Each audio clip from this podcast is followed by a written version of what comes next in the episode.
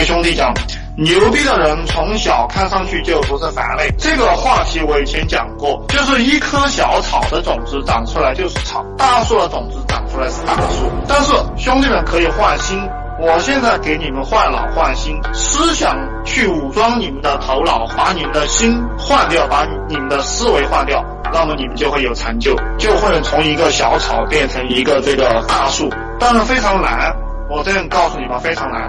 一命二运三风水四金工五读书，就是虽然说我们群里有一些兄弟听到我讲这些理论了，这些思维的方法，但可能你终其一生也不会改变，还是会贫穷一生。但是从另一个角度来讲的话，如果我讲的比较扯淡一点的话，你下辈子可能会变成一个富人，呃，这个是潜意识的灌输。这个人的性格和这个心态是真的是蛮难改变的。我突然让你勤奋起来，然后让你血淋淋的去面对这个社会。比如说我们要开除一个人。我瞬间让他滚蛋，对不对？很难做到的，包括我，我现在都做不到。就我已经盘算好了，要让他狗日的滚，但我还是没做到，还是会拖拖一两天，最终自己实在受不了了，然后让他滚蛋。那真正的大英雄就是，就像曹操这种人，对不对？跟你哈哈的笑，笑了过后，然后拖出去斩了，这才是大人。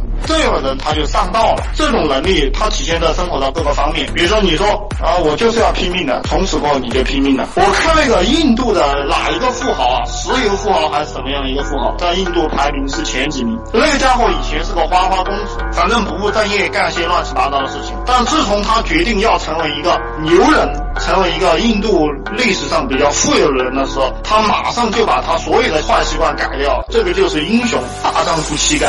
他直接就开始拼命的工作了。以前学佛有一句话叫做“学佛要有大丈夫气概，岂是凡夫俗子能为之”，有这样一个东西在里面，大家可以去思考一下。